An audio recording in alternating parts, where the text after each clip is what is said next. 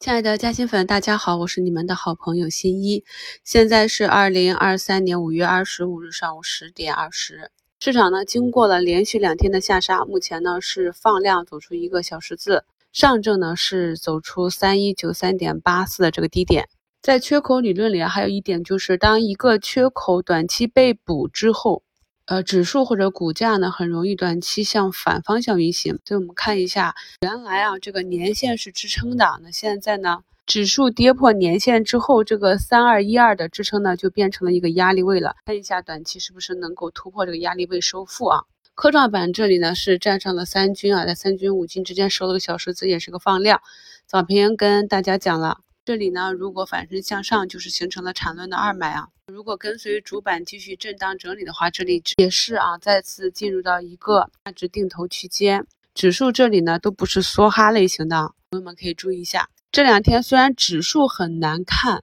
个股呢也是跌多涨少，但实际上下跌的个股呢都是阴跌啊，并没有大幅的下跌。短线赚钱的情绪比较好，像杭州热电呢，由于昨天没有被监管啊，今天再次走出涨停啊，真的是短线持股者的盛宴。跟班大连热电这些也都是有跟涨。我们在热力板块指数第一天跳空向上的时候，就发现这个板块指数非常的强。那目前呢是指数再次走出一个向上跳空的缺口，加速的放量大阳线，板块内的很多热力股都是再次涨停。机器人指的小盘股啊，百胜智能也是走出了百分之二十的三连板。在这个情绪的带动下，工业富联三千多亿的市值今天也是涨停。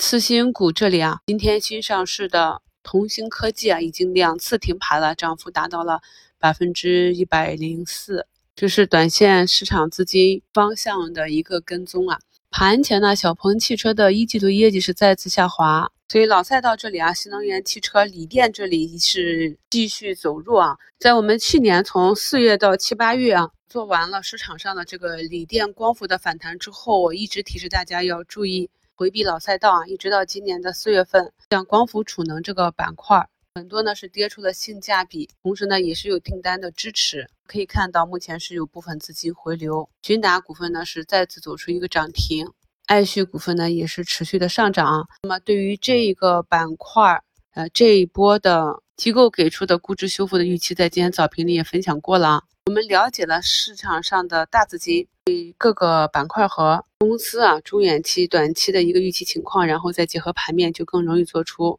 灵活的应对。节目简介中给大家贴了两张图啊，那么图一呢是我继续去滚动持仓布局的底部慢慢走高的军工啊，在这两天的早评里也跟大家讲过，有不少军工也是跌出了价值，并且从底部重心不断抬高，而且在市场下跌的情况下非常的抗跌啊，持续走出七八根阳线啊，像这个中航高科呢都已经今天第九个阳线了，这是资金比较强，像北摩高科。还有中航、沈飞这种啊，近期呢都是重心不断的抬高，这就是根据逻辑、根据图形和接下来将要发生的新闻事件，我们呢去观察市场资金的高低切换，比较适合大部分中小投资者寻找的这种底部安全一点的机会啊。图二呢是今天早评给大家贴的这个置顶评论啊。收盘前，美国那边英伟达业绩大增的一个影响，英伟达盘后呢是上涨了百分之三十啊。我们这边对标的算力呢，今天早晨也都是竞价高开冲高。在前期的节目里跟大家专门互动话题讨论了，去看这个总买总卖单的这个挂单情况。所以呢，我们从竞价看到一只个股在盘前利好的刺激下走一个大高开。然后这个挂单的情况急剧的变化啊，卖单剧增，买单被哗哗哗砸下来，那么这就是一个高开出货啊。所以这个短线，特别是短期性价比不太好的这些标的啊，如果受到利好刺激冲高，我们看到了很多时候。都是啊，前期获利资金或者短期抄底一套资金出局的一个机会。在这种情况的带动下呢，半导体芯片板块内的其他个股呢，大部分也是冲高回落啊，像这光模块 CPU。连续两天放量大涨的剑桥科技啊，今天继续放量，目前呢是走了一个平盘啊，微跌一个点。新易盛、中继续创啊，今天日内的回落幅度啊，都达到十个点了。这就跟大家讲了，千万不要去追高啊。虽然说呢，也有天赋通信目前维持在十七个点上，但是如果大仓啊，在短期日内啊给挨了这么一下。这是非常伤元气的。市场上目前的情况呢，就是高位的这些标的没有资金去接力，而在前期主线板块这些资金啊减完仓之后，获利丰厚啊，又不愿意把底仓出尽，所以就形成了一个震荡波动的格局。可以看到呢，目前资金还是持续的从高位的科技啊向底部的新能源光伏设备调仓。在近期市场的震荡中，我们去看板块指数，可以明显的感觉到有一部分呢板块呢是震荡下行。另外一部分呢，是从底部啊已经止跌企稳，震荡上行。如果是做短期的配置，可以呢按照我们在节目中讲的方法，参考这些啊从底部慢慢重心上移、震荡上行的板块，然后在里面寻找你比较喜欢的、熟悉的和图形走好的标的。而对于中长期看好的这些行业个股，如果短期的图形没有走好，或者是呢底仓啊轮动持有，择机继续布局，或者是呢按照技术。走弱呢，先出局，等待图形走好再回场。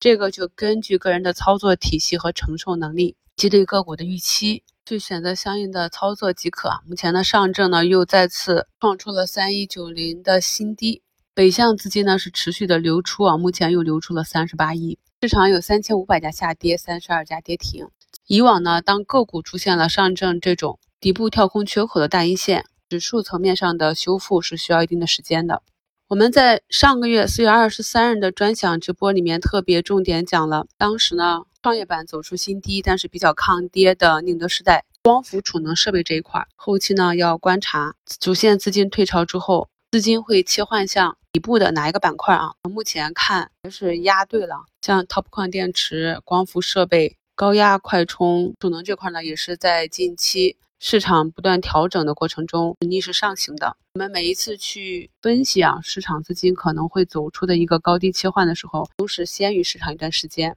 包括风电这块啊，在进行了一波上涨之后，近期呢也是温和的平台震荡整理，走势呢也是明显强于大盘。计划呢在本周六二十七号晚八点给大家开展本月的新米专享直播，播中呢会跟大家讲解一下指数的情况，接下来。市场可能运行的方向，以及呢朋友们关注的从竞价啊、盘口信息去看资金流向、股价当日多空力量转换这些看盘技巧。这几天呢，外资大量的出逃，明显是规避六月初的美债风险。市场上的机构资金呢是可以融券做 T 的。所以我们发现很多个股近期呢都是暴涨暴跌。目前呢底部区域的板块指数好多呢还在继续的下行，像这个养殖板块呢今天是再创新低，止跌企稳的就军工和光伏。军工的缺点呢目前是量能不足。我们去看光伏板块指数，明显呢就是有量价齐升，是我们去看板块抄底资金强弱的一个方法。目前到了十点五十五分，外资已经砸了四十多亿了。看一下下午外资的情况，以及我们这边哪个板块能够